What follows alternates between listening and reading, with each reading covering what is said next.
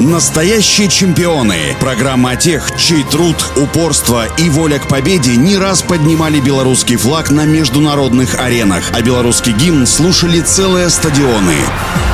Всем доброго дня у микрофона Василий Данилов. Руслан Салей, белорусский хоккеист, игравший на позиции защитника в национальной сборной, спортсмен, участвовавший в трех Олимпийских играх и выступавший за сильнейшую лигу планеты, родился в городе Минске в 1974 году. До хоккея мальчишка увлекался футболом и картингом, но после того, как родители забраковали последний, сам записался в хоккейную секцию во Дворце спорта. С пятого класса Салей учился в 23-й гимназии, так как там организовался хоккейный спецкласс класс. Руслан играл за юношеские и молодежные команды и вскоре был приглашен в профессиональный клуб из Гродно. Блестяще отработав сезон, хоккеист перешел в Минское «Динамо», а затем сменил его на другой столичный клуб «Тивали», который на тот момент выступал в чемпионате ВХЛ. В сборной Беларуси Руслан дебютировал в 19 лет. Первым заокеанским клубом, за который играл белорусский защитник, стал Лас-Вегас Тандер. Спустя год Салея заприметили в Анахайм Майти Дакс, и на драфте НХЛ Руслана определили, Руслана определили под девятым общим номером, что до сих пор является рекордом для белорусских хоккеистов. В 2011 году капитан сборной принял предложение Ярославского «Локомотива», с которым мечтал выиграть Кубок Гагарина. Команда показала невероятную игру на товарищеских турнирах, и «Локомотив» окрестили хоккейной Барселоной. Игра с Минским «Динамо» по случаю открытия нового сезона континентальной хоккейной лиги должна была состояться на Минск-арене, но этого не произошло. Яркая звезда игрока трагически погасла в авиакатастрофе, однако в память о Руслане Казани в Минске проходит ежегодный турнир по хоккею.